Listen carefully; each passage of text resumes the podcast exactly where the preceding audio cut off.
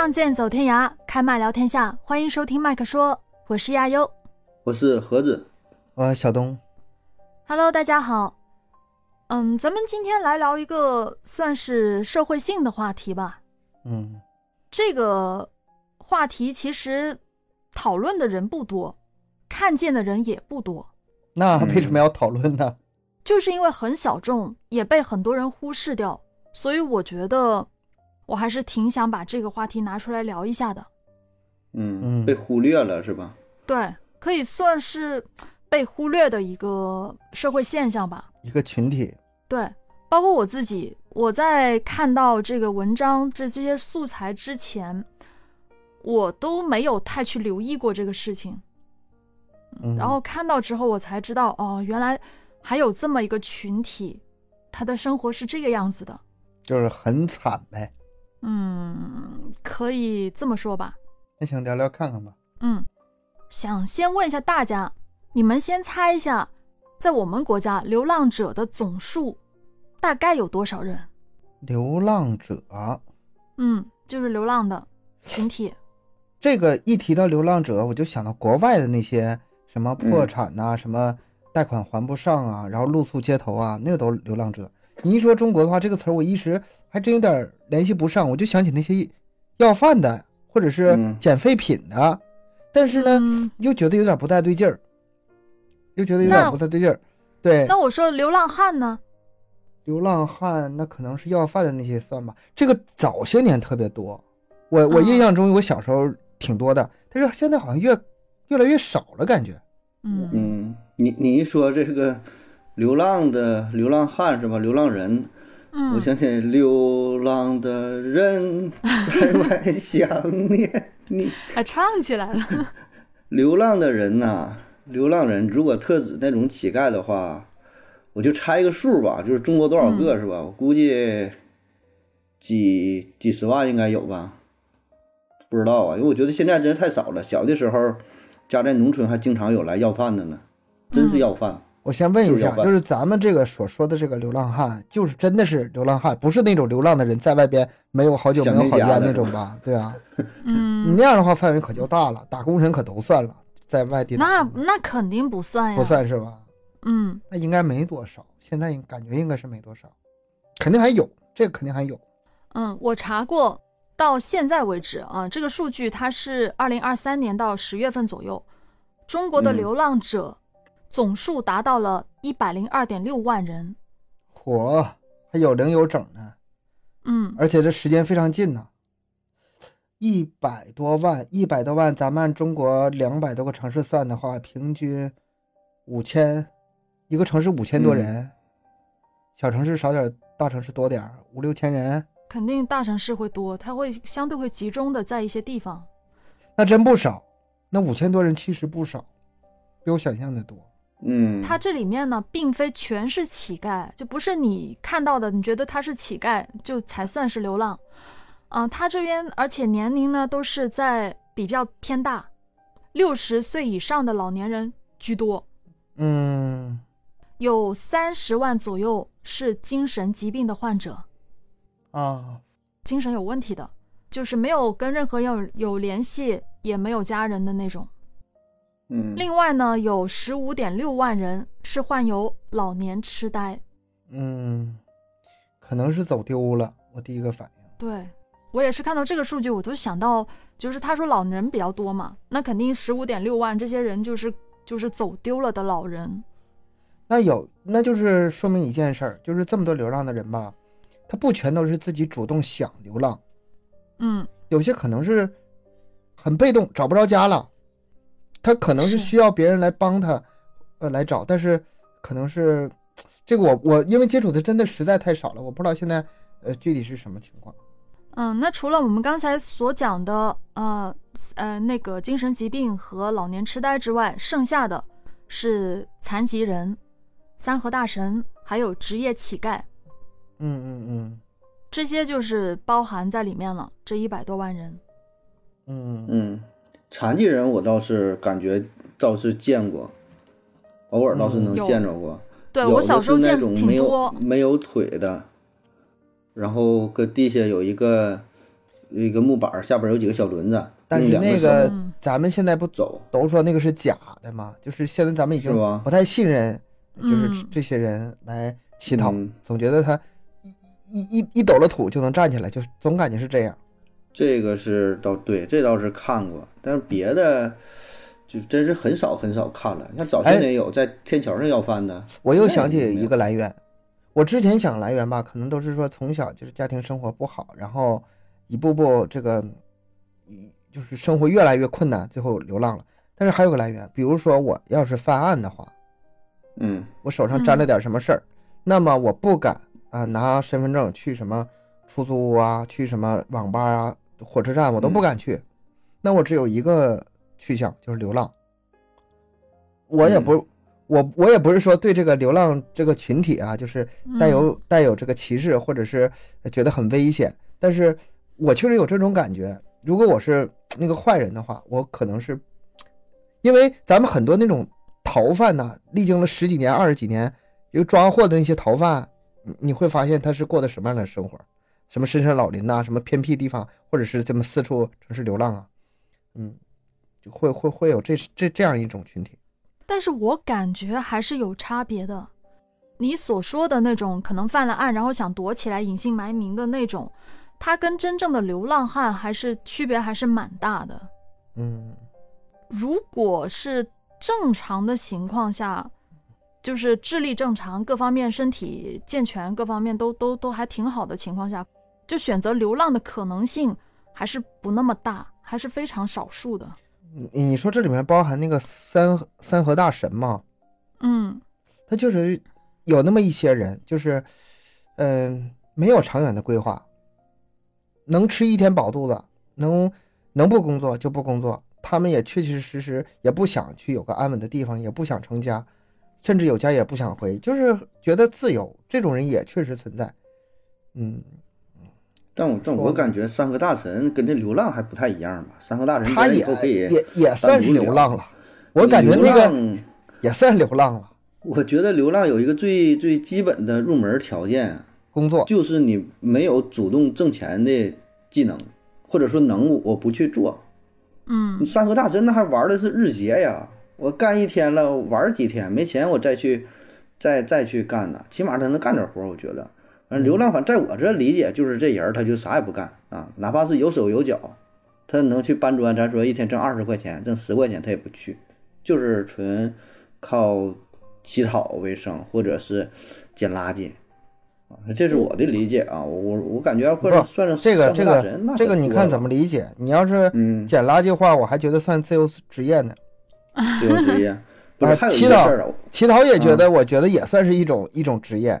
他只不过是，嗯我觉得我把流浪汉的定义是，呃嗯，无家可归，或者是有家不回，这叫流浪。嗯，对，首先住的地方，他没有一个固定的住的地方，对，对吧？对对对吧？得住这水泥管子，住这个桥洞子下边啊，然后没有工作，没有没没有这个固定收入，然后呢也得没有亲人，或者说有亲人联系不上，或者是不去联系呗。看到这个数据的时候，我一开始我是没把三和大神那种，就是把它，呃，概括到这个流浪汉里面的，我觉得应该不算的，在我的概念里面，嗯嗯呃，但是看到这个数据啊，我才知道他也把这个统计上了。但是我，我可能我小时候见过的，或者是我印象中的流浪汉，都是那种居无定所，然后看上去可能就精神不是特别正常的那种，会，嗯、见得多一些。嗯，可能我在街上见到的这种情况会多一些。前面已经讲了那么多流浪汉的数据哈，就又想问个问题：你们有见过女的流浪汉吗？嗯女的，女的流浪汉，你说这我就想起一些图片啊，一般穿的挺漂亮的，年轻的一整女大学生那种，然后跪地下、拿粉笔拿粉笔写的啊，要八块钱回家，或者要八块钱买点什么吃的，穿的还挺性感的那种。就是网上看的图啊，现实当中，现实当中应该是没有不多。女的，还真就没没见过。对，其实我为什么今天突然想讲这个话题，是因为在网上看到有一个帖子，它讲的是女流浪汉。那个帖子当时就有人在问嘛，为什么从小到大没什么人见过女的流浪汉呢？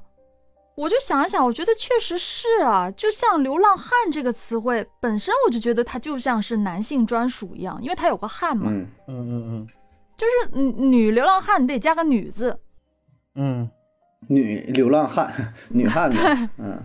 是你你就会就就会觉得很奇怪，因为这个词语好像本身就像去形容这个男性的，而且我们在就是成长的过程当中，我们确实会发现很多大街小巷的流浪汉啊、乞丐啊，包括是救助站里面的一些人啊，还有精神障碍的疯子啊这些之类的，基本上都是男性居多。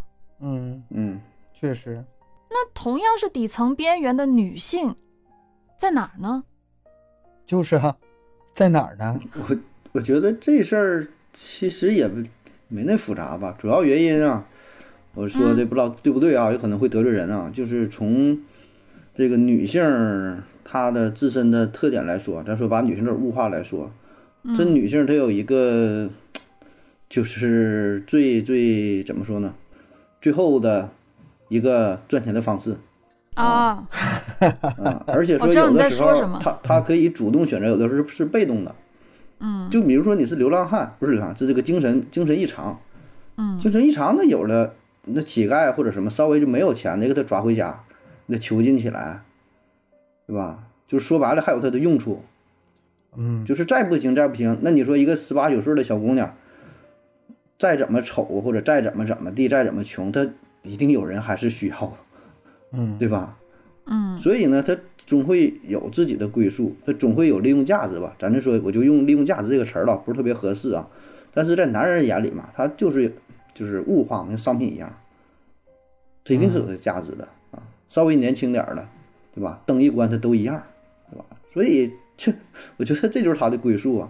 我想起来之前有个案子，有个案案例，就是，嗯、那是在网上挺火的，说是他们村里有个女的常年被这个铁链拴起来嗯，，囚囚禁了，囚禁起来，嗯然后给她就是利用她传宗接代。本身这个女的呢，她本身也是精神有问题，她不是土生土长的，她就是在外面嗯流浪的。她流浪到他们这个村子的时候，被这个老光棍儿单身汉，哎，啊，绑了看着了。绑了，那你来，你来吧，我给你点儿好吃的。嗯嗯，就就被困住了，周围的村民也都知道。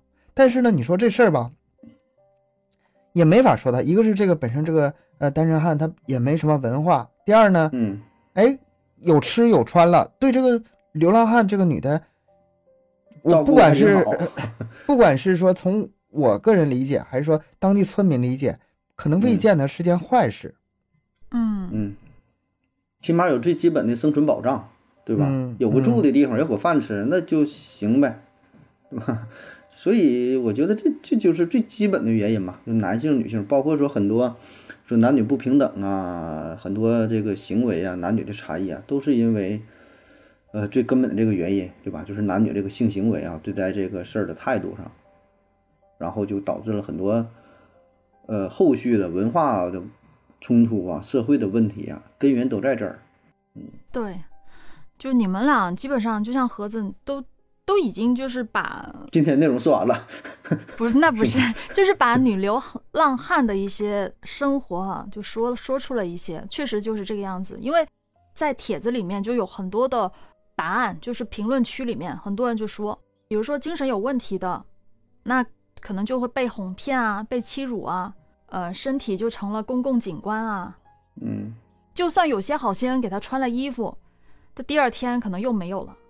嗯嗯，因为它有它的用途啊，就像你们说的，就是这个样子，可能会被呃另外的一些流浪汉去轮番调戏啊，哄骗他脱掉衣服这样子，因为他本身可能精神有问题啊，这种的话就是情况还蛮多的。嗯，那如果是精神稍微正常一点的，时间长了，他精神也会被变折磨的不正常。嗯只要是正常，你就设想一下，一个正常的一个女流浪汉，每天居无定所，四处漂泊，那他碰到的那些人也都是那些底层的，也是流浪的那些男人们，很容易就对他产生侵犯的这种行为。确实有网友也是这样说，他说就是会听到半夜睡觉的时候听到楼下有有嗯女流浪汉在惨叫啊，有看到有男的在追她呀，然后什么什么的，反正正常的，可能真的就经历过一些事情之后，就会变得不正常了，慢慢的也会被那个嗯样子。就像盒子所说的那样，当一个女性跌落人生的谷底，没有任何东西可以保护自己的时候，就会变成被掠夺、占有的资源本身。她是弱势群体中的弱势群体的那部分。对，而且最惨的一个情况是，生育能力也会变成一种针对母体的诅咒。嗯，很多网友都会提到，流浪的女人总是大着肚子，嗯一个接一个的生孩子。当然，有一些社会机构什么的可能会看到这种情况，带他去把孩子打掉，嗯，但是没多久又怀上了。就是你会看到她不断的就是怀孕啊，然后孩子打掉，怀孕孩子打掉。盒子，你是医生，你应该能够知道这种情况。那女性如果不停的去，呃，流产啊，或者把孩子打掉啊，对身体造成的伤害是非常的大的，所以他们的生命可能也没有很长。就如此反复一段时间之后怀孕？对对对，可能就不一定能够能能活多久了。所以暴尸荒野的也蛮多。哎呀，都惨到这个地步了。在，在这个年代，我其实我脑中一直在呃回绕的一个问题就是，这个女流女流浪汉肯定不是说生下来就是这样的，是怎么给她沦落到这个地步的呢？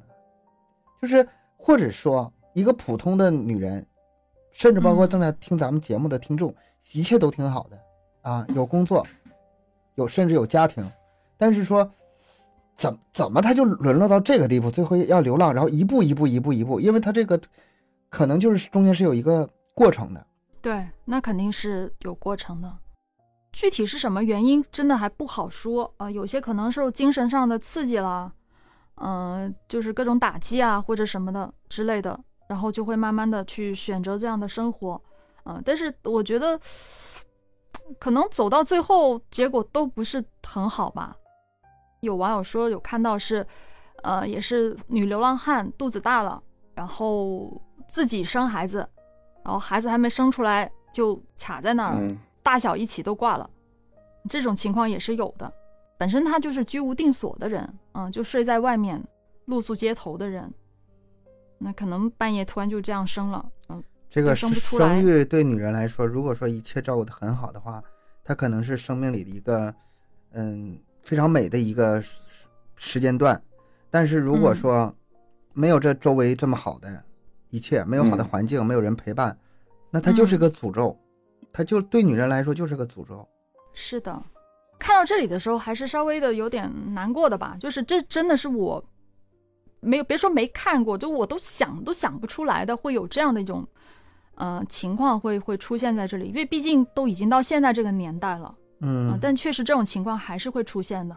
嗯，确实是这种情况，在特大城市，像你那种城市比较少，然后呢，特别贫穷的可能也是比较少，就是属于咱说二三线城市那种，嗯对吧？有一些大城市管的可能相对严格一点儿，或者是有一些相对的这个辅助的措施，一些收容机构可能还比较完备，对吧？那在一些小城市可能就就没有这种情况，反而会多一些。我们这边的话，我不知道是不是真的是管控稍微严格一点。我小时候还在，呃，就是人口密集比较多的地方，像火车站类似那样的地方的话，会看到嗯比较多的流浪汉啊，什么男男女女可能都会有啊。但是现在是确实少了这种情况。嗯 那你你看到那种是去广东做生意赔了，然后没有钱买火车票回家了，那就在火车站待。也、呃、也也有可能，也有可能。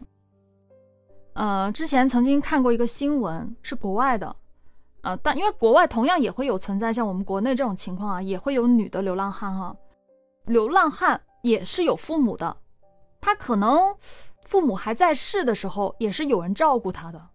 如果他就精神不太正常的话，可能也嗯是会有人照顾他的。但是父母不能陪他一辈子啊，怎么办呢？有个新闻是这样说：国外的一个爸爸在过世之前就觉得自己不行了，呃，不是，过世之前给他智障的女儿做了子宫的摘除，哎呀，说以后嗯能少受点罪。他女儿，哎呀，嗯，这一听这个就好心酸呐、这个真的，他爸爸已经能预见，嗯、没人照顾他的女儿以后会发生什么事情。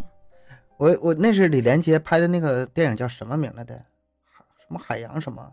就是他的儿子有自闭症，那是文章演的。啊那不是那谁嘛？对对，嗯，他俩啊去看海洋馆儿什么里边儿那叫什么来？海洋天堂。啊，海洋天堂。然后呃，李连杰在里面饰演的父亲，觉得自己时日无多了，就想带着这个孩子啊，就是带着文嗯章一起自杀。嗯后来没下得去手，然后就是反复的教他各种生存经验，是怎么煮鸡蛋呐、怎么嗯怎么工作呀？但是你想想，这如果说他他他这个能照顾他的人去世了，那他没有什么别的路可选了，除非有别的亲人愿意照顾他，否则他除了流浪还能怎么样呢？像我比较喜欢宠物哈，有时候我也去会喂一些流浪猫啊之类的。然后我们一般提到呃流浪动物的时候，就所有爱宠人士都会说啊，不管领不领养啊、嗯都都要去给这个母猫母狗做绝育，就是嗯流浪的那种。嗯嗯嗯，其实都很知道这个事情，他很容易就是在生育的时候死去的，在野外生育，没人照顾他嘛。嗯，但是我没有想到的就是这一套逻辑，人嗯放在人身上，人也适用是吧？对我我从来没有想过会有这样的事情哈，已经到现在了，二零二三年了啊，还是这个事情还是存在的。但是你要是说呃发表这么一个言论，说嗯把这些流浪人口主要是从那个福利机构啊给他们定期安排做绝育手术的话，你会被骂死的，你会被这帮键盘侠骂死的。他不管你是出于什么样的、呃理由依据啊，这 这个从动物身上到人身上，这个不是那么简单的事儿啊。只能说这个现象我们看到了，嗯嗯，我们把这个事情说出来了，但其实我们能做的非常有限，我们能做的也只是把这个说出来而已。嗯，无能为力。而且他们生出来之后啊，如果这孩子能平平安安生下来长大，那也是流浪汉。麻烦事儿是啊，对，挺而且限于生活所迫，很多人也会从小偷小摸开始，然后一步一步的，就是不可控嗯因素吧，不稳定因素，这是。这事儿，我之前也看过，就是相关的讨论啊，就说这些流浪，不管是男的女的啊，就是说他有没有生育的权利啊，包括说女性嘛，是有一个也类似于救助站，要给这些女性呃实施手术，还真有这个不让他们来月经是啊是用药啊还是什么？因为是本身来月经也很麻烦，对吧？啊就是有的时候他自己照顾不了自己，还得别人去照顾。嗯然后说的，那我就给他做这个手术，不就省点事儿了嘛？其实，对吧？就嗯，咱这想，确实啊，从这个实际角度来说，确实是这样。然后也有人反驳嘛，说你那你这个操作，你就有点违背人性，嗯，对吧？那作为一个女性，她有来月经的权利，她也有怀孕的权权利，她也有生育的权利。嗯，就你这说到都对啊，但是你放在大环境之下呢，嗯，你说这事儿咋整？是吧？就是是谁来照顾？包括说你说这个钱买卫生巾这个钱，那你说这么多人，他也是一个开销。对于一个救助站来说，可能也是一个不小的开销呢，对吧？嗯包括说你说以后孩子怎么培育，所以就是网友们吵的也也很热烈啊，然后也是都有道理，你没法说哪方都有道理对啊，面说的。你你这个就看哪个角度呗，是吧？我觉得站的角度不一样。他这个只是从生育的角度，你要是还有从那嗯个就是、呃强迫的那种性行为的发生，嗯它也是一个角度，就是人家可能就是侵犯你的人，他不考虑你什么生不生育的问题。嗯你要不就像刚才说那个，如果说来月经，可能还还还少一些侵犯呢，这这个东西嗯没那么简单，挺麻烦，确实挺麻烦。今天这个话题其实是有点沉重，在说之前呢，咱们我不想说的那么沉重，但是有时候就讨论下来，就感觉听的还是挺难受的。嗯挺难，受而且是有很大的无力感，这真的什么事情都做不了。对啊，就是真的啥事儿都做不了，就听着就会觉得嗯太无能为力了。而且像他们这样的，还会有更过分的事情发生的。那更过分，那人体器官了，那就 我是奔那儿去想了。那那不是，那不嗯是、这种，也不是更过分吧？怎么说呢？就是有一些人他会做起了这样的一种生意，就是相亲的生意，还挺多的。比如说，啊、彩礼十八万八，农村女孩二十一岁，八成的智商，听话能踏实过日子，给钱就能带回去结婚。这个吧，就是跟之前那个我讲过一个话题，就是卖小孩儿、人贩子，嗯他那个嗯也有关系。这里面跟什么相关呢？跟那个儿童福利院，就是收养机构有关系。卖就是只说卖买卖孩子这事儿吧，你不能抛开另外一个事实，就是收养。他有的是借着收养的名义去买卖孩子，但是你要说收养这个事儿，它其实是好事儿，它让一些没有家的人吧能找到家。然后呢，但是呢，哎，那就有个缺口了。那这嗯帮人就是无论从手续的合法化，还是从这个对外的这个说法上，他就是可以，就是把很多把很多就是黑暗的东西给他给它嗯掩盖掉。你说这个结婚也是，你说结婚的话，相亲啊，给这些就是智障女人或者是流浪女女流浪汉们找到一个家，嗯你听起来它就是好事儿，听起来就是好事儿。但是这个里面他一操作起来，那只要有金钱利益在这里面，背后那就说不上是什么样了，那就那就是直接去拐那个现成的啊，呃，那个比如说像以前说那个电影叫《盲山》似的，找一个女大学生，嗯然后把她折磨的精神失常，然后给她卖到山里，那这黑暗的事就就不可想象了。所以我就在想啊，他这种行为到底合不合法呢？不合法的吧？他对外说对外说是合法的，人家有这个结婚的权利，人家有相亲的权利，彩礼是双方自愿的，你你不好不好去说的。但是你要是这个就怕细看，只要细看的话，里面有很多的这个很黑暗的东西。残障女性被挂网上征婚的这种还挺多的，嗯，那特别的多。也不排除其中有一部分他真的是那个，就这是一条出路啊！哎呀，眼巴巴等了二十多年，我终于把自己嫁出去了，有一个依靠了。然后这时候有个人横加指责，你们这样做违法，那其实这对他还是不不好。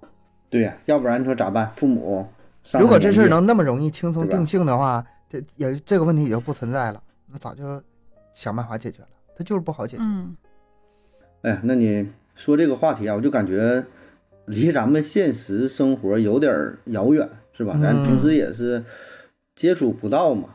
你有没有什么更多的资料呢？就是能让咱们更加立体的、能深入的，对吧？了解一下这个特殊的群体。嗯，你说起这个，其实我还真的找到了一个嗯，一部纪录片，叫《女子宿舍女子宿嗯舍，听着听起来就不像是流女流女流汉的女流浪汉的那个事儿呢。》，是不是很难读？这个词语好特别拗口，是不是？对呀、嗯而他他都有宿舍了，这个宿舍不一样，这个宿舍是两块钱一晚上的女子宿舍，那你一这么说，我就知道他这什么环境了。十平方米的小屋子里面住嗯二十多个人嗯，的那种环境。比这个桥洞的底下强强一点，不多能。能遮风遮风挡雨。嗯，好歹还是就是能遮风挡雨，只能这样说。嗯，这部纪录片豆瓣评分很高，感兴趣的可以去看一下，九点三分。嗯，啊，那就是说这个女生宿舍听起来挺好的词儿，但是现实却是非常的这个简陋，甚至脏，然后每天进进出出很多女流浪汉呗。哎，你这么一说，嗯我觉得这个发起者他他他是个好人呐。挺好的，挺好的，是啊。他他是这样的，呃，本身呢住在这个女两块钱一晚上的女子宿舍的这个里面的那些女人，大多都是没什么出路的，要么就是亲人抛弃，嗯。呃，没有房没有地，而且年纪很大，没有社会保障，然后有一些是有精神问题的。我查了一下，是吉林省吉林市电视台记者叫戚晓光，他偶然发现了有这么一个地方，嗯嗯。然后他发现了之后，然后在五年的时间里面就拍了这么一部纪录片，来反映这些女女农民工的生活。嗯，它这里面最大的好处就是安全呢，这个给这些女流浪汉们一个不光是遮风挡雨，还能挡住很多，对吧？嗯？侵害。男流浪汉的那些侵害，嗯，这是好事儿，这是个功德。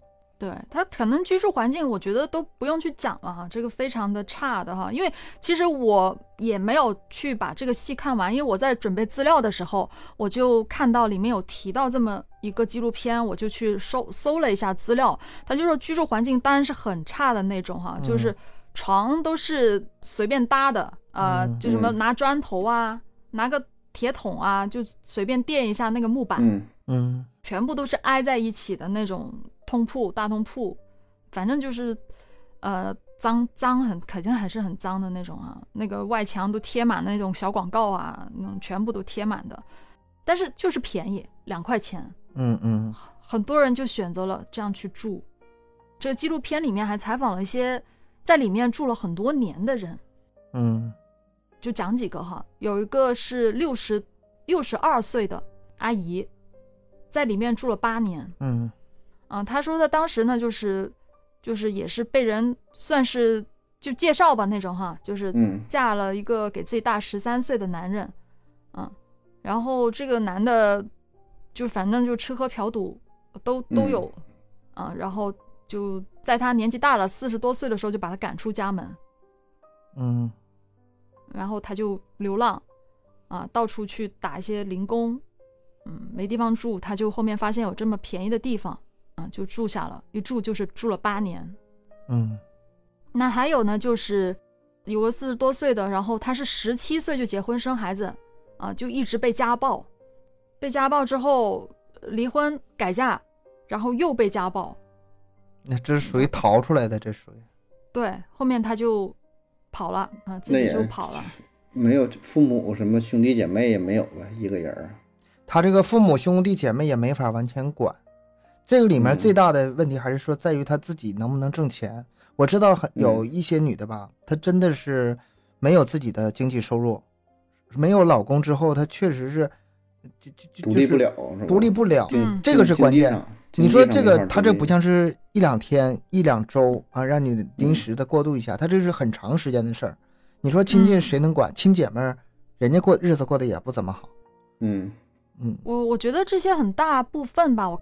首先，他是没有太多的文化，然后可能就出生在小县城、农村里面的那种情况会居多一些，就是就家里人反正嫁出去了之后，家里人也不怎么管了，嗯，然后他后面被赶出家门或者被家暴或遇到什么样的事，那家里人也没有能力再去管他了，他只能是自己想办法，嗯，所以就躲到了，就住到了这样一个地方，嗯，然后还有一个。十七岁的女孩子，她从小就跟着她妈妈在女子宿舍长大。哎呀，她妈带着她过来的。嗯，那这是比较惨的了，就是他妈是流浪的，嗯，然后意外怀孕生了她。对，然后她就跟着她妈在这个地方长大。我就在想，这种女孩子，她以后能过什么样的生活呢？重复呗，很难。延续。重复他妈的生活，因为他这个里面吧，不光是自己努不努力的问题，他从小那种生长环境，他那个思维啊，他就是觉得这就是过日子，日子就这这么这么正常过的，他们可能就是说缺少一些去改变的勇气，或者说啊改变的能力。跟着他妈妈在这个地方长大，你可以想象他应该是连书都没有读的那种，嗯，或者是不多，嗯，没有什么条件，没有什么机会。嗯，去接触到这一些，所以他永远只能是在底层生活。那可以想象他今后的日子又会是怎么样的？就可能是重蹈他妈妈的覆辙吧。嗯，而且我觉得像他们就是改变自己命运的机会其实很少，就是包括你说给他相亲啊，就算是相亲，就算是或者是遇到一个什么好人啊，两人觉得很好，就是结婚什么的，对方这个条件也不会太好。可能是最终最好的结果，也是找一个生活条件差不多的，啊，或者是吃喝嫖赌的，天天天家暴的，就也就这样的了。这部纪录片里面，这最大的好人其实是老板娘，就是给他们提供这个地方。你看，我就说嘛，他是好人，尽管这真的是抠门哈。好像什么手机充电啊也要收钱，洗衣机也要收钱，就就反正房房子不收钱啊，就就收两块钱，那其他所有用什么东西都是要收费的那种。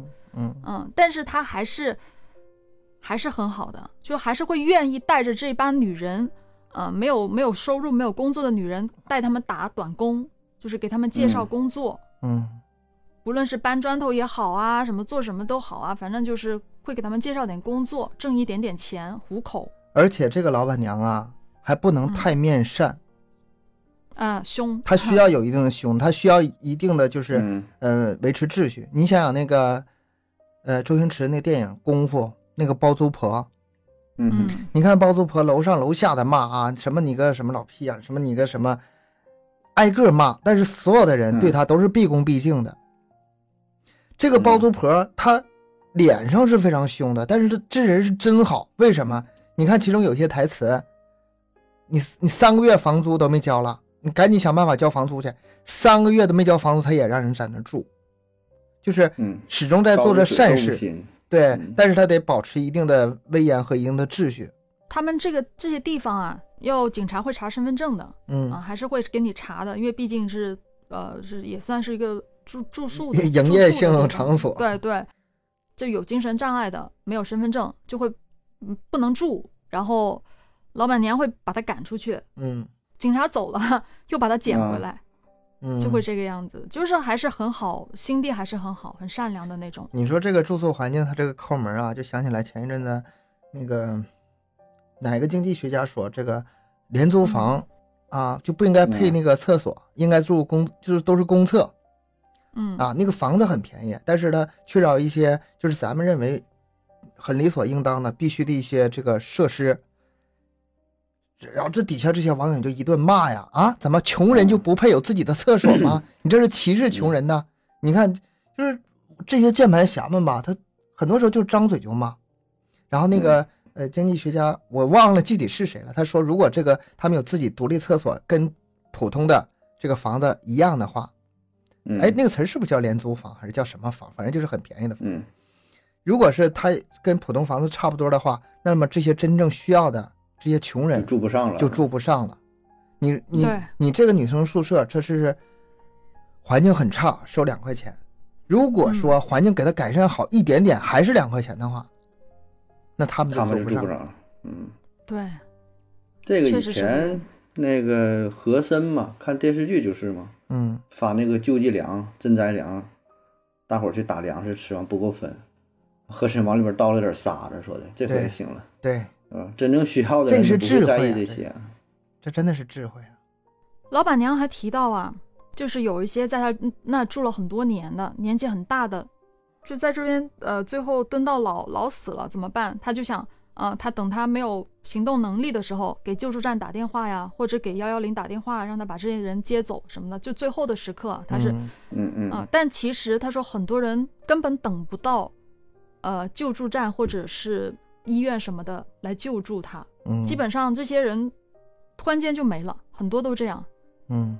睡着睡着就没了，或者等活干，等着等着又没了啊，因为他们长期生活的营养不良，就生活条件比较差，就是身体情况也不是特别的好，嗯。年纪大了突然就没的人就很多，就像他那种情况，他见过很多，嗯，这都是老板娘这边说的，哎呀，我又想起一个悲伤的情况。你说，如果这个老板娘去世了，然后他的后人呢不愿意接他这摊活儿，嗯那这些人又无家可归了，又没地方去了，跟当初无家可归一样。也不知道，嗯，这个纪录片大家感兴趣的话可以去看一下。但是他拍的时间也是蛮长的了，是二零一零年拍的了，嗯，不是很新的那种，但是评分很高。其实像我们这种个人呢，嗯，去嗯不说关注到吧，就是了解到这件事情之后，可能做不出什么具体的事儿来，也，但是至少啊，知道有这么一回事儿了。然后等到这个，嗯，知道的人越来越多，关注的人越来越多，关心的人，就想着能不能做点什么事的话，我觉得可能会比之前要好一些。比如像这个老板娘一样，她就是很具体的在做事情，不需要给你什么特别啊，一下子给你让你生活多好，每天鸡鸭鱼肉。就像他这个，就两块钱啊，房间住宿很差，然后呢，我同时想办法给你呃找一些工作，让你能自食其力，这就嗯这就已经是我觉得做到最好的程度了。嗯，嗯，活菩萨这是。对，真的很好了，这样已经做的嗯很好了。嗯也就是我今天为什么要把这个事情拿出来说的原因，而是是因为我们有时候有些东西其实真的没有太去在意，就很长时间都把这些事情给忽略掉了，嗯没有关注到这一块儿。其实说句不好听的，如果长时间的漠视，你没有去在意这个东西，可能我们也是会在无形当中变成了一个帮凶，嗯，因为没有在意啊，这是一个社会的问题啊，嗯，不是个人的问题。我对另外一个群体就是也有类似的感觉，因为这个女人流浪女，她还包括一个后代的问题，就是嗯，很多人她可能不管是通过什么形式怀的孕，她最终可能先也生下孩子，然后这个孩子又是在什么呃环境下成长，她这是一代一代延续的，就像何子刚才说的，她从小就是这样，就是这些孩子们，他们对以后的整个社会的影响又是延续性的。你只是把这一代的问题解决，但是实际上这个根上没有解决，没有这个就是很能长时间的维持住这种状态。就比如说那些留守儿童，你看我之前看什么纪录片，从小生活在农村，然后呢，嗯，可能小学或者初中就辍学了，就不上学了。嗯不上学之后能怎么样呢？哎，先是在农村呃干干活，然后到到一定程度呢，去城里打工，去工厂、流水线。但是这不是个事儿啊！现在你看，这嗯咱们城市里的很多孩子，小的时候没有那种就是，嗯、就是大学还没有那么多啊，后来扩招了，大学生这么多。现在我们城市里的孩子，大学毕业了，工作都是个事儿呢。嗯现在你大学生毕业已经不像以前那么感觉有保障了，一样该失业失业，你该该怎么的，呃，就是也是不一定活得很好。那这种情况下，那你说那些辍学的那些农村留守儿童，他们未来会沦落到什么程度呢？会不会越混越惨呢？就是流水线上全都是大学生，他给他们的生活这个空间也是越来越小，就是，哎呀，就是这种无力感。就是无力感。有的时候你看似解决了一些问题，但是从根源上还是在有源源不断新的问题出现。但是如果能稍微解决一点点，我觉得也是能出一份一点点力，呃，出一份力，它还是会嗯有所改善的。就让人人都献出一点爱，让这个世界变成美好的人间，是吗？嗯，呃，就对，是是这么个理。我觉得啊咱普通人吧，可能做不到实质性的这种帮助，但是说看到这种人不去不去这种嘲笑，你不去扒他衣服，就已经是很大的善良了。嗯，我在看到这些素材的时候，我也是有点自责的感觉，就是我真的那没必要那没必要。这个东西吧，我感觉你自责，如果时间长了的话，你对自己也是，你别再又抑郁了。不是我的自责，就是我竟然到现在我才意识到有这样一个现象，就从来没有去哎关注到这块儿。那你不说的话，我都没有想到这事儿。你比我还早，你不需要自责，你你看那个不晚。落叶归根，嗯，落叶归根，宋丹丹，那卖血，他们不就是跟那个差不太多吧？一个算是弱势群体，对吧？也没有什么正经工作，然后有有的靠卖血呀，打一些黑工赚钱。嗯后来是政府给他们算是怎么说救助吧，嗯是吧？给他们洗那个这个他洗个澡是吧？然后表演节目又吃饭啥的啊。啊这个群体是当时看完，你要现在一说这事儿一回忆啊，当时看完就就一乐就完事儿了，是吧？也没有过多的去想。那那那宋丹丹不相当于一个女的流浪汉，对吧？那一个那些群体嘛，不就是？他这个流浪汉不是一个固定的群体，他始终在变动。可能这两个月流浪，下两个月可能回农村，可能是该干活干活了，干啥的？啊，或者是过两个月找着一个什么临时工作，能干几个月啊，然后这段时间有吃有住，但是呢，可能没过两个月他又回来了。他这个可能很多人在这个流浪这个状态，这是切换的。也就是说，我觉得哈，实际的流浪人数啊，你要广义的上来说的话，对那些不稳定的人，随时可能流浪的人都加进来的话，这个可能是一个非常大的一个群体。呃，我不知道你们之前有没有看到过看过有这样一部电影，叫做《嫁给大山的女人》，是听过吧？有没有听过这样的名字？呃，有点耳熟。这部电是是影，嗯嗯，它讲的是什么呢？讲的是一个正常的女人被人拐卖之后，到了山村里面。啊，他他想跑是吗？不是，他后来当山村教师了吧？对对对，啊啊，哎，咱听过这，咱讲过吗？没讲过。没有没有没有，没有没有，但是这电影挺出名的，当时就嗯争议非常的大。嗯，就是他嗯好像就是把这个女人所有的痛苦经历都轻描淡写的抹去，就变成了一一个好像很充满赞美的嗯这样嗯一个电影，对但实际上它的根源就是罪恶的。嗯你这个女人嗯本身就是被拐卖去那儿的。然后还给你当老师，我该你的。对啊，是的。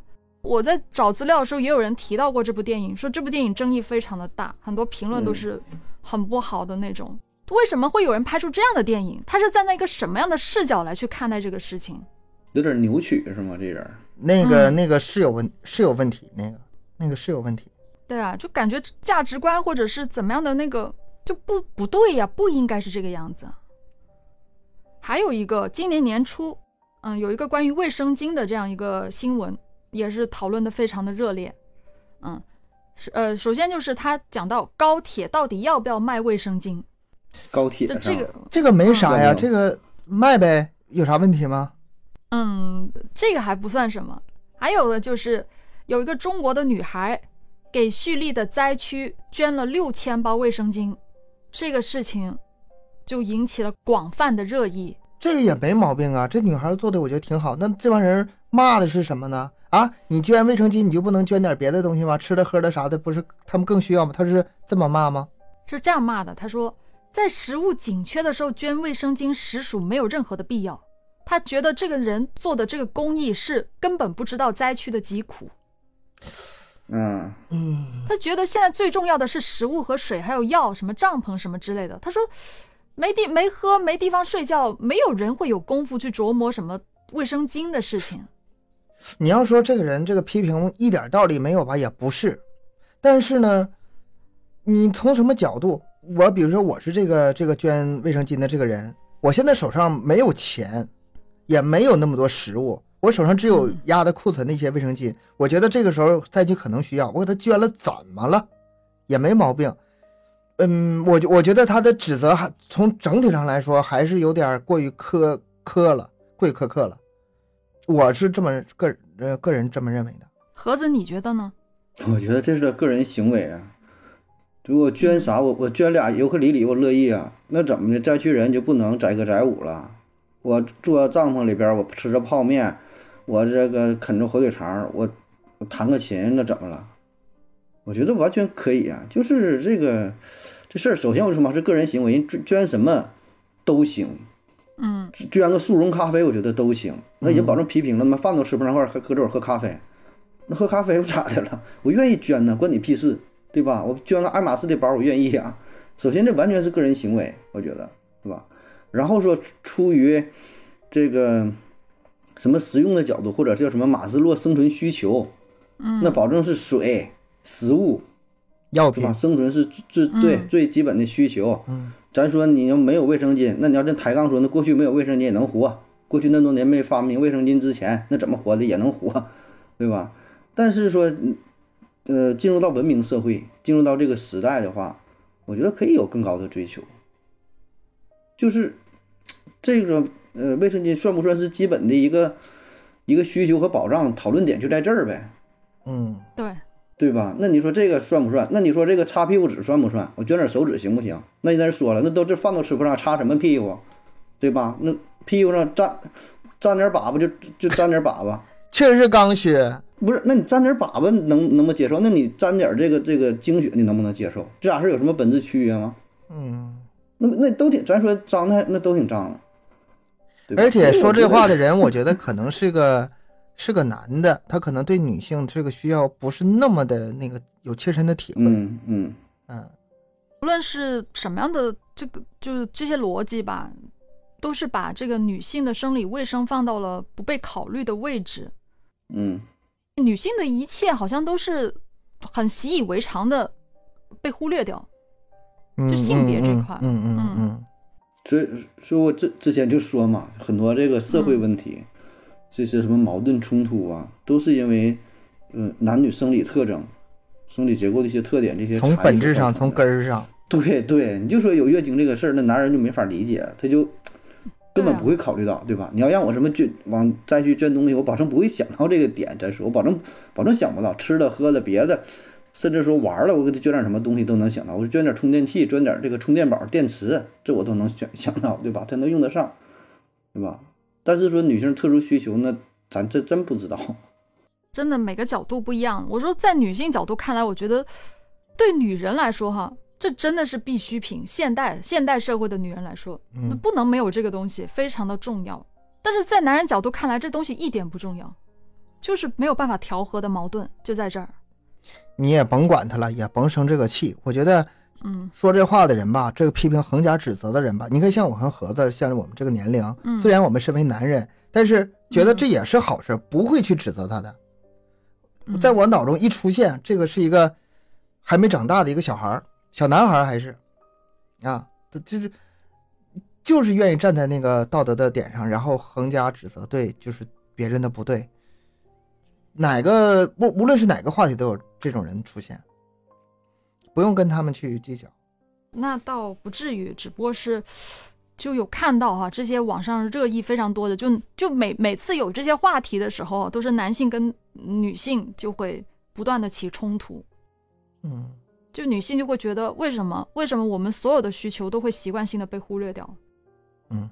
就没有没有人去在乎整个女性，嗯、在社会上的生存空间，嗯，能感觉到自己这个性别是有被歧视的，这个女性就是在这个整个成这个整个群体里头吧，她还是比例比较大的，一一半是男人，一半是女人嘛，所以说这个话题还能提出来，还讨论一下，还抗争一下，嗯还争议一下。但是有一些话题呢，甚至连争论出来的这个这个人数都不够。嗯你看，比如说像这个流浪汉，比如说像那个什么，比如说像残疾人，嗯很多他们那个角度提出的需求或者什么，那更争论不起来了。你现在怎么说呢？甚至是吃不吃狗肉啊，宠物爱不爱护，应不应该安乐死，这个都能都能拿出来，就是热议一下，讨论一下。但是我觉得更多的地方，更多的需要关注点的这个人呢，还是关注的不够。像你今天这个提的这个话题，就是其中之一。我们今天把这个说出来，就是希望大家能知道有这回事儿，嗯，知道就好。知道就好。对，就是希望大家能够看到，如果真的有一些女性的流浪汉，她可能真的需要帮助的时候，你不一定说真的要自己去帮助，帮忙打个电话给救助站或者什么之类的也好，报个警什么的也好，嗯，这个也是一点点光亮吧。只能做到这儿了。嗯行，那今天的话题是稍微的有点沉重，可能聊的没有特别的欢乐哈，嗯，但是我觉得还是挺值得去讨论的这个话题。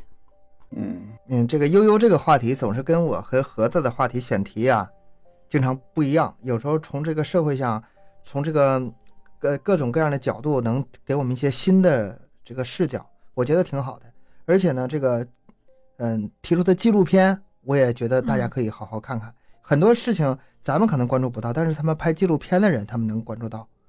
我我们时不时的找一些纪录片来看，也是一个很好的一个途径。